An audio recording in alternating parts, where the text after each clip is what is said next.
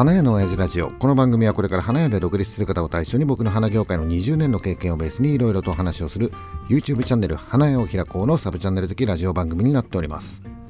はい、えー本日2月26日いつも通り店長さんと一緒にラジオを収録しております。はい。はい、えーお疲れ様でした。さあ花屋さんが春になりました。うんまだ気温はね低いけどね。ね。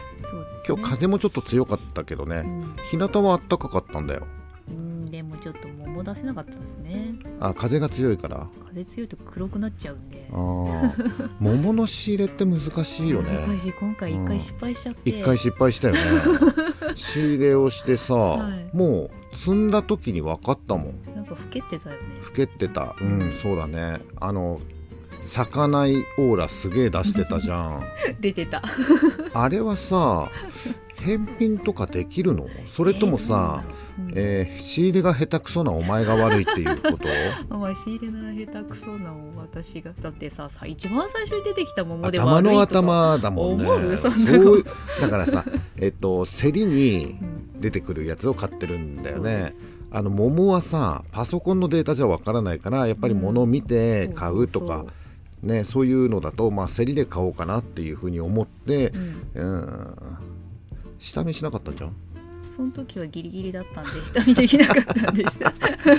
まあだけどさ 市場の競りの頭で一番最初に出てくるやつはい。いだろうと思うよね。もう。なんとなくその後からだんだんさこう値段がこなれてきてみたいな感じじゃない。で頭で買ってだけどもうねああこれきっと咲かないだろうなって思ってねお店に持ってきて水揚げして、まあ、すぐ黒くなっちゃうよっていう。まあだよねみたいなまあだよねっていう感じ、うん、だからさ桃に関してはもう仲卸で物を見てこまめに買った方がいいよっていうふうに言ったんだけど、うん。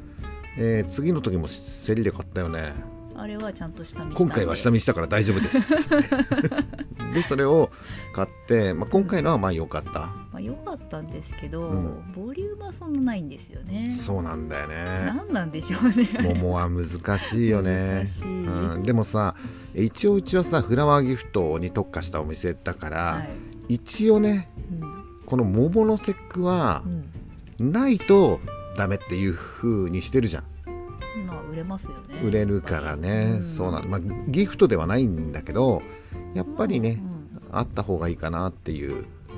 ギフト用もまあ売れるしね、あれ桃の花が一番売れる日っていうのはいつなんだろうね、えー今さ3月あれ3日だよね。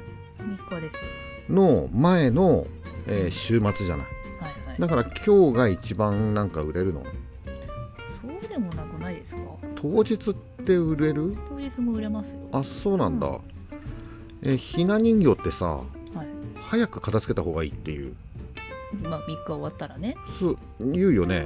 3日終わってうん晴れた日に片さなきゃいけないんですよ、晴れた日に片すの？晴れた日に、ううんんで早く片さないとお嫁に行けなくなっちゃうそうからだよね。うん。うん。うちなんかはさ、うん。うん下の子がまださ小学生だからさ、はい。出したりとかするんだけど、もうずっと出しっぱなしにしとけばいいんじゃないかなと思う。ダメですよ。お嫁行かなくていいと思ってる下の子はね。上の子はほら結構しっかりしてるからあの もうすぐ行っちゃうだろうなって思いますよね、うん、下の子は別にいいんじゃねえかな。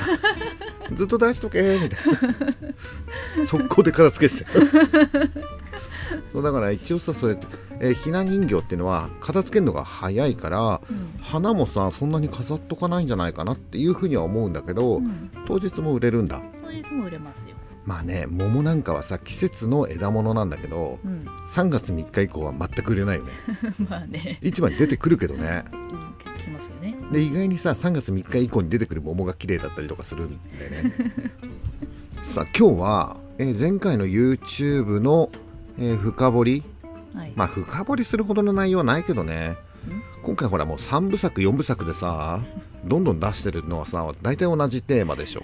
ラジオでも言いましたしね。そうだよね、うん。えー経営者の思考から今回は花屋の働かせ方改革。うん。うん。まあ働き方改革にちょっともじった感じ、はい。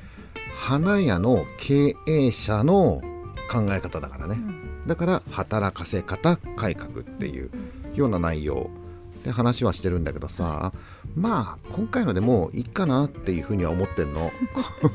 出し切りました。出し切ってはないんだけど、なんとなく経営者っていうのはこういうふうな考え方で動いてるんだよみたいなことをちょっと話はしてるんだけど、おっさんがさ、えー動画を通して何を言ってるかっていうと、はい。対等なんだよっていうことを言っているのね。対等。うんいきなりさえ対等ってなんだろうっていうふうに思うかもしれないんだけど 昔はこうだったけど今はこうなんだからプラスアルファでこうしなきゃダメだよねみたいな。それが対等だよみたいな。でおっさんさ、えー修行時代、えー花屋さんで修行してたじゃない。はい。でその時はさ独立を目的としていろんなことを教えてもらってたんだよね、うんでそこの社長がさもうスーパー頭のいい人でさ、うん。えー何言ってんだか全然分かんなかったんだけど、うん。でもあの時教えてもらったことが今になってああこういうことなんだっていうふうに思うことがさすごくいっぱいあって、えー時間が経つにつれてあの社長ってほんとすげえんだなみたいなふうに思うんだよ。はいでああそこの花屋さんで修行してよかったなっていうふうに思ってるのね。うんなんだけど今さそういう環境がないじゃない。まあない昔はあったんだよそういう環境がさだけど今は働き方改革でそういう環境自体がないからうんうん。トじゃあヨットスクールみたいな。戸塚ヨットスクール。そうだね、うん、まあ、えー戸塚ヨットスクールよりももうちょっとハードだったけどね、うんうん、おっさんが修行してたとこはどちらかというと自衛隊の方が近いかなっていう、うん、駐屯地って言われてたからねだけど今そういうことをするとさ、うん、ブラック企業とかさうん。パワハラとかさ、うん。いろんなこと言われたりとかするでしょ、うん。だけど強く言わないとわからないことってあると思うんだよね、でどんなに強く言ってもその時のその人のポジションによって全く理解ができないっていうことがある、うんわかります。うん、おっさんもその当時修行時代は何を言ってるんだろうっていうふうに。うん。だけどその時おっさんは一応優等生みたいな感じに振る舞ってたから。だから一応分かったふりはしてたんだよ。うん。だけど分かってなかったねっていう風に、えーその社長がね一つだけね言ってたことがあるんだけど、はい。えーこびることなかれへつらうことなかれそしておごることなかれって、うん。うん、こびへつらうな。うん。おごるなっていう常に平常心で対等でいろっていうことを言っていたんだよ、はい。うん、今おっさんがやってる言ってるっていうことは全てこれなのね、うんだけど、えーそれをさ個別でいろんんな話をしてまず例題を出すでしょっていうと全く伝わらないっていう。う、ん。うん、だからもしかしたら最初にこれを伝えればよかったのかなっていうふうに思ってるの。まあうん。こびるなかれへつらうなかれそしておごることなかれっていう、うんうん、昔さおっさんが動画の中で出してるのは、えーお客様は神様です。はい。だったらおっさんも神様ですみたいな、うん、要するにこれも対等だよっていうことを言ってるわけだよ。はい。うん。お客さんっていうのはお花屋さんに来てお花を買うわけだ。うん。例えばそこでさ1000円のお花を買ったとするでしょ。あこれいいなって言ってこれくださいって言った時にそれが1000円だから。うん。でお客さんは、えー、と1000円を払うわけだよねはいっていう、物々交換、うん。うん、っていうことでしょ？はい。だから別に1000円の価値のものをお客さんが買ったっていうだけでしょ？っていう。でうちは1000円の価値のものを提供したっていうはい。対等でしょ？っていう、うん、それが全てだよっていうことを教わったんだよね、うん。うん、だけどその対等っていうのが崩れると変な感じになる。うん。うまくいかなくなる。だから、えー何かする時にどうしたら対等なんだろうみたいな。それを考えるんですか？そうそうそうそう。例えばさこれってね花屋さんだけじゃなくても日常で感じることができたりとかするの。こ例えばさコンビニでさ買い物をするって日常だよね。う、うん。コンビニで買い物する時も常におっさんはなんかこういうふうに思うっていうのがあるんだけどさはい。手前取りって知ってる？してますよ。手前取りっていう、手前から取ってくださういでしょ？ん、あの古いものがさ前に来ててうん。新しく入ってきたものを後ろにするっていう。はいはい。うん、でそれってさスーパーとかコンビニエンスストアだったりとかさ、うん、陳列では当たり前のことなんだよね。うん。でもさお客さんってさはい。奥から取らない？まあそりゃあれなんで？そうだよね。新鮮だから奥から取るんだよねもうさお客さんがさ後ろの方から取るの分かってるのにさうん。お店側はさ、えー新しいものを後ろで古いものを前っていう風に陳列するよね。はい。でお客さんあもう分かってるよね。まあ分かってますよ。うん、で 結局さ何をしたかっていうとさ手前取りに何協力ご協力くださいみたいな感じで書いてあるよね、はい。何書いてあるんだろうと思ってなんだ手前取りってっていうまあおっさんなんかはさあんましそういうの気にならなくて手前から取るんだけどさうん。主婦の人なんかさスーパーでさうん。必ず後ろから取ってる。まあ必ずってことじゃないんだけど品定めをしてうん。買い物ってするよね。特に牛乳とか私牛乳、牛乳って賞味期限が短かったりとかするからか。うんそうだよね。でもさ、えーコンビニエンスストアではさ手前取りのご協力をお願いしますっていうふうに書いてあるんだよ、うんはい。うん、あれ意味ある？え。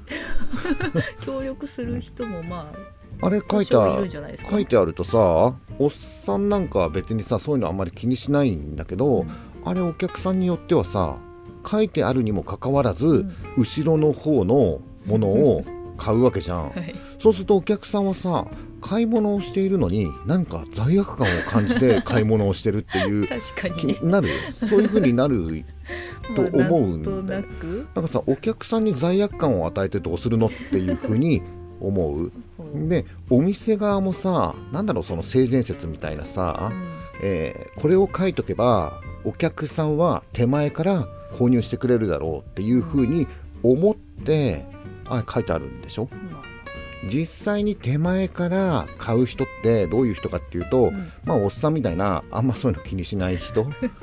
ていうことだよね、はい。だけど、まあ、一般の主婦なんかはうん。それをガン無視して ガムシ 後ろの新しいものを買っていくよね。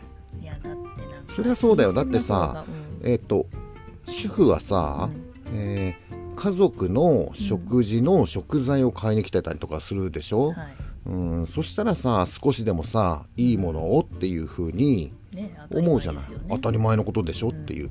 じゃあ例えばさおっさんがコンビニやってたとするよね、はいはい。で、えー店長ね。コンビニの店長やってたとするでしょ、でさ、えー商品がどんどん入荷されてきてます。新しい商品が入ってきてますみたいな、で知り合いがお店に入ってきたとするじゃん、はいはい。でおその人が何か買おうとしてああそっちよりこっちの今来たこっちの方が新鮮だからさ こっち買ってきなよみたいなことを。八百屋のおっちゃんじゃないんだから。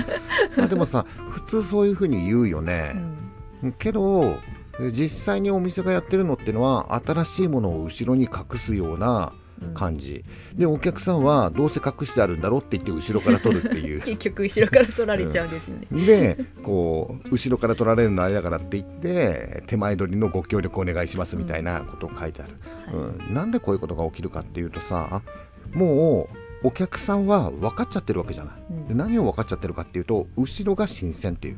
で前が新鮮じゃないっていうことが分かってる、で要するに何が言いたいかっていうと価値が違うっていうことを言ってるの、うんうん、後ろにある新しいものと手前にある古いもので言うと後ろのものが価値が高いって言ってるわけだよ。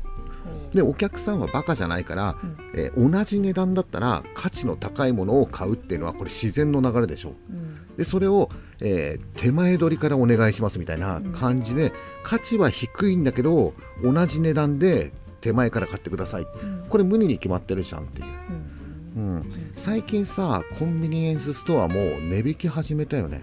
あそうですね。例えばさパンとかもさ結構な,、なんだっけ？エコ割とかいうシールをエ貼りだコ割り、うん。へー。なエコ割って何ですかとか思うんだけど。ただの値引きシールでしょ？まあ、食品ロスのあれでしょ、うん。うん。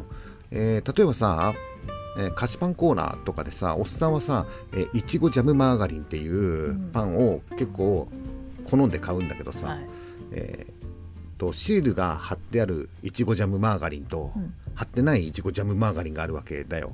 ね。まあおっさんだってわかるよ。うん。シールが貼ってあるのはもう賞味期限消費期限がもう迫ってるっていうことでしょっていう、うん、だけど20円安くなってるって、うん。その場で食うんだからさね。20円引きは超お得じゃんっていうふうに思うわけだよ、そうですね。うん、で実際にさ食べてさ、うん。その何？20円引きのいちごジャムマーガリンが、食べた瞬間に「んちょっと古いな」わかるかって言ったらわわからないよね。そうするとさ20円安くなってる方が得じゃねっていう、まあその場で食べるんでしたらうん。ね、そういうことでしょ、うん。要するに、えー価値が低いんだったら値段を下げるしかないんだよ。うん。だけどコンビニエンスストアっていうのはなかなか値段を下げることができなかったじゃない。はいはい。今までね、うんうん、だからなんか変な、えー手前取りの協力をお願いしますみたいな感じになってるわけでしょ？基本的におっさんはさ、はい。味がそんなにわからないっていうか、あまり気にしない。買ってその場で食べちゃうからね。うんうんわからないじゃんっていうふうに思っているおっさんでも唯一一つだけ後ろ取りをするものがある。何ですか？シャキシャキレタスサンド、また。うん、何ですかまたって。また出た。シャキシャキレタスサンドに関してはですよ。はい。あれはやっぱり手前の、うん。何ちょっと古いやつと後ろの新鮮なやつと。わかるんですか？わかるだろう。シャキシャキ感が違うもん全然。そうなの？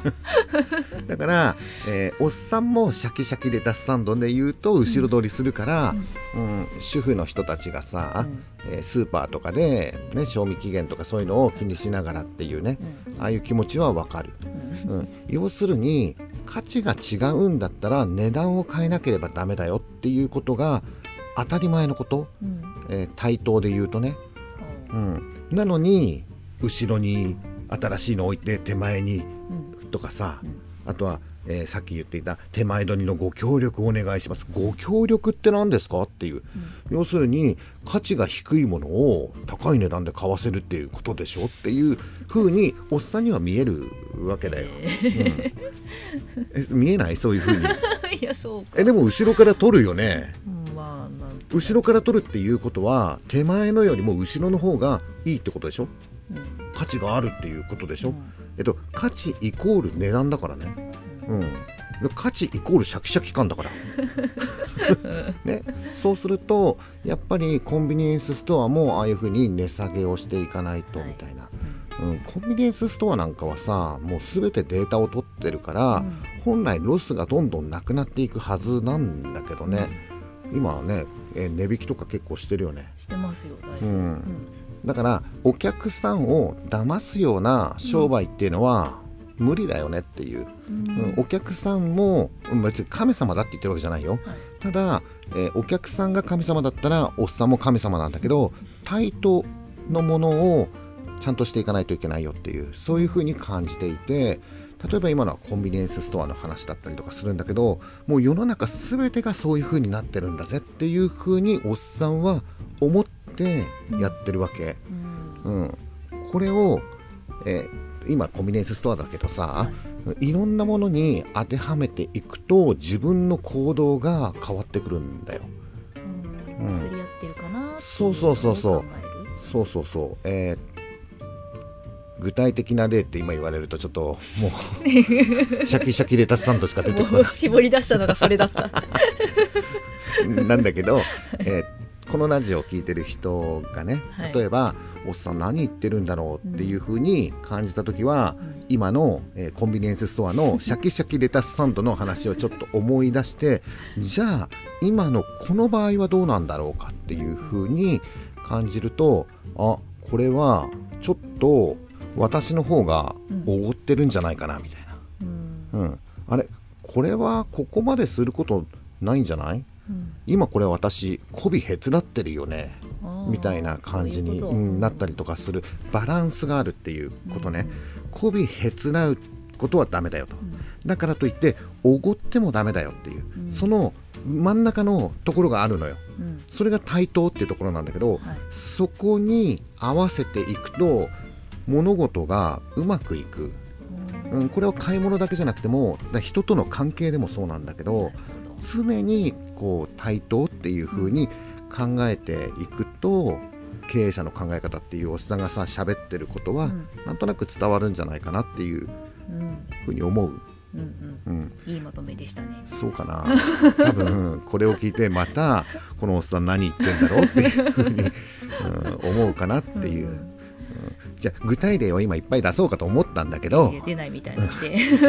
今うんシャキシャキレタスサンドしか出てこなかったから すごく伝わりにくいかなっていうふうには思うんだけど、まあでもねこういう考え方もあるんだよっていうふうにまあちょっと聞いてもらって、うん。自分の行動、はい。うんで当てはめてみたら、ん。ああそういうこともあるかなっていうふうに思うかもしれないっていうそんなような話だよ。うんまあこんな感じでこれからも経営者の考え方みたいなもの、まあおっさんの考え方はい。みたいなものを、まあ、YouTube やラジオで発信していこうかなっていうふうには思うんだけど、はい。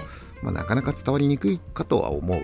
うん。うん、例えばさ、えーなんかいい加減なことを言ってなんか簡単に独立しちゃってその人が失敗しちゃったらどうするんですか？みたいな、うん、あるじゃん？そういうコメントとかもさ、はいあとは何、えー独立するのにどこまで準備すればいいですか？みたいな。うん。ね要するにサラリーマンの人が新規独立っていうことはさ独立したことがないからわからないわけだよ、うん。だから、うん、とりあえず独立してみれば、うん、わかるからどこまででも準備できちゃいますあそうそうそうそう、うん、で、えー準備万端の一言独立結局しないからさ、うん。見切り発信ぐらいでいいんだよ。でとりあえず独立してみたら、はい。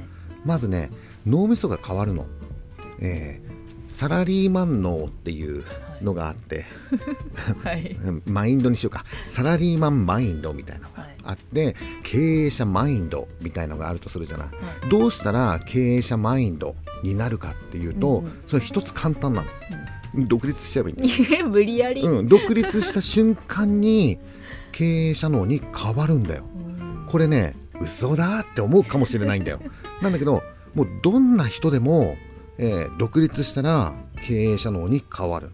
まあ一つ例を挙げるとさサラリーマンの時はさ残業がすげえ嫌だった。はい。うん、だからもう働き方改革だみたいなうん。ことを言ってた人が独立するじゃない、はい。そうするとその人誰も何も指図もしてないのに、うん。ずーっと仕事してるよ、ま あそうでしょ？そうですうん。ね、、寝ずに仕事するんだよ、うん。いきなりもう経営者の変わるから。それはもうダイレクトにお金だからじゃないですか。あーそういうのもあるかもしれないけど、うん。なんだろうね。まあお金だけじゃないと思うんだけどなんだろう少しでもいいものを提供したいっていう気持ち、はい。うん、で少しでもいいものを提供することによってお客さんがそれを認めてくれて、うん。また買いに来てくれるだろう。あーそうするとさこれってゴールがないのね。はい。っていう風な感覚に変わってきちゃうんだよ。うんうん。まあ多くはお金なんだけどね。やればやっただけ儲かるじゃんっていう風なこともあるんだけど、うん。例えばサラリーマンの人が残業してると、うん。ああ買ったらいいなっていう風に思うことがあるかもしれない、はい。だけど経営者の人が残業だと嬉しいなっていう風にうん。あ残業できるっていう 残業の喜びみたいな 感じに変わるのね、はい。でそれはもうね、えー独立したら瞬間に変わるから。そんなの別に心配しないで、うん。まあ、とりあえずちっちゃなとお店でも、うん。うん、何でもいいんだけどまず独立してみて経営者っていうのはどういうものなのかっていうのを肌で感じる。うんそうすると意外にあ私経営者になれてると思う。うん。だって ING 系の人たちなんてえまださ独立して1年とかそんなもんでしょ、ね。だけどうん。話したらわかるよ。うん。あこの人もう経営者になってるなっていう、うん。頭の中が経営者になってるっていう、だから独立まだしてない人でちょっと不安だなっていうふうに思ってるかもしれないんだけどしてみたらわかる。そんなにそんなにだから。で、まずはしてみろと。うん。あとね、えー花屋さんで独立するじゃない、はい。うん、そしたらわからないことがたくさんあるよ、うん。うんどうしたらいいかって。聞けばいいんだよ、うん。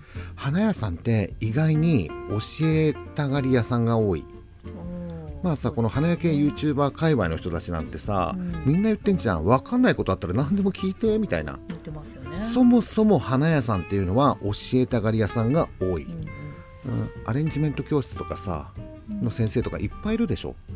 うん、だから多分もうねそういう人たちの集まりなんだよ。よその業界は知らないよ、うん。ね。花屋さんのうん、ね飲食業界とかアパレル業界とかそんな知らないよ、花業界に関して言うと、えー教えたがり屋さんがすごく多いから、えーどんどんきた方がいい、うん。うん、花業界って意外とクローズだからインターネットにあまり情報が出てない。あそうですね、うん。ね、たまにインターネットにそういう情報出てるんだけど大した情報じゃない。クソクソみたいな情報しか出てないから、ねなんちゃらコンサルタントみたいのが、うん。なんかこう当たり前のうん。耳障りのいいようなことしか書いてない。だけどやっぱりさ花業界で、まあ、独立して本気でやっていこうっていうふうに思うんだったら、まあ、独立して経営者と仲良くなってうん。話すればいいんだよ。どこどこで花屋で独立したんですってよろしくお願いしますみたいな感じ。うん。でそしたらもう経営者同士の話だから。だってこの前さフラワーアイランドパーティーで、はい。えー健康ランド行ったでしょ、ん。あの時におっさんミカサさんグッチ兄うん。4人でお風呂入ってたんだけどさ、ずーっと経営の本質的な話この本当にねもうどうしたら儲かるんだみたいな話をずーっとのぼせるまで2時間半だよ。で前回はさミカサさんとおっさんと兄3人でうん。やってミカサさんがのぼせたじゃん。うん。で今回はミカサさんは、えーのぼせないように、うん。たまにこう湯船から上がるんだよ。うん。でまた寒くなったらまた入るみたいなうん感じなんだよ、うん。でおっさんもそうなんだよ。兄もそんな感じで、まあ、出たり入ったりみたいな感じ、はいはでもよく考えてお風呂でさ湯船に浸かってるじゃん、うん。であー暑いなーっつってちょっと上がるじゃん、うん。そうするとさなんか湯船のさこの何端っこのところに座るわけだよ。はいはい。そうするとさおっさんの目線のところにさ、ミカサさんのさスティンスティンがあるの 何それ。で逆にミカサさんが湯船に浸かってておっさんがこうやって上がってるとミカサさんの目線におっさんのスティンスティンがで兄は右隣にいたから、うなかなかスティンスティンがこうももで見えなかったりとか。何 だそんな情報いらないんですけど。そういう感じであの経営者になれば、ね、あの全然話するしさなんで言われてる裸のお付き合いがね。裸のお付き合いをする、ね、しなくても別にいいんだけどいいんだけどなんかそのあースティンスティンが、目に入っちゃって。ね、それぐらい花屋さんであのねなんだろう経営者って孤独だよってよく言うでしょ、あよく言いますうん。よね、昔はねそうだったかもしれないんだけど、うん。最近はね孤独じゃないんだよ、うん、昔のね感覚と今の感覚違くて、うん。なんだろうこれちょっと不謹慎な言い方かもしれないんだけど、はい。ゲーム感覚なのよ、うん、だからえどうしたらこのゲームを攻略できるかっていうのをみんなで話し合ってるっていう感覚がすごくある、だけどねそこに一人でも、えーっとスタッフとか、え従業員の子がいたりとかすると、はいはい。その話しないんだよ。うん、もうただスティンスティンなだけなんだよ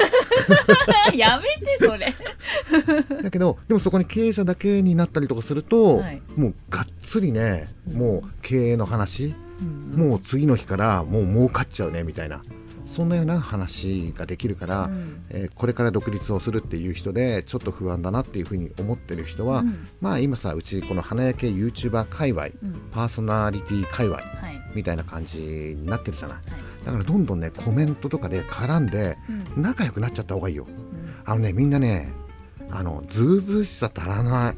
足らないですか、うん、もっとさずうずうしくなった方がいいよ、うん、だけどさ何でもかんでもタダで教えてもらっているのはうん。違うって思ってるんだよ。うん。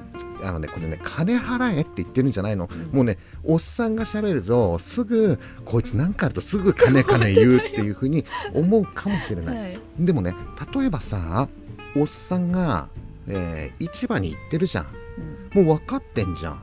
でもしおっさんに何か聞きたいことがあるんだったら、市場来ればいいじゃん。うん。で市場来て直接「東さんこういう場合どうしたらいいんですかね?」みたいな感じで「あそんなのあれだよね」みたいな感じで答えるじゃん。うん。でなんでこれが、えー答えられるかっていうと、うん。その人はわざわざおっさんのために市場まで来てるんでしょう。ん。時間を使ってるってことね。あおっさん常に言ってるのは時間も金だぜっていうことを言ってんの、うん。だから何か聞きたいことがあるんだったら行動しなさいと。うん。で行動することによってそれはあなた時間使ってるんだからうん。っていうことで対等を保つわけだよ。はい。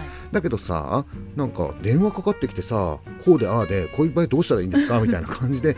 言われるとうんそれはなんか自己責任でやってもらったらいいんじゃないですか？みたいなカチンと切られたりとかする。適当な答えで、うん。だけどやっぱりさ実際に、ね、直接来られたりとかすると、うん。それはなんか話できるじゃない？そうですね。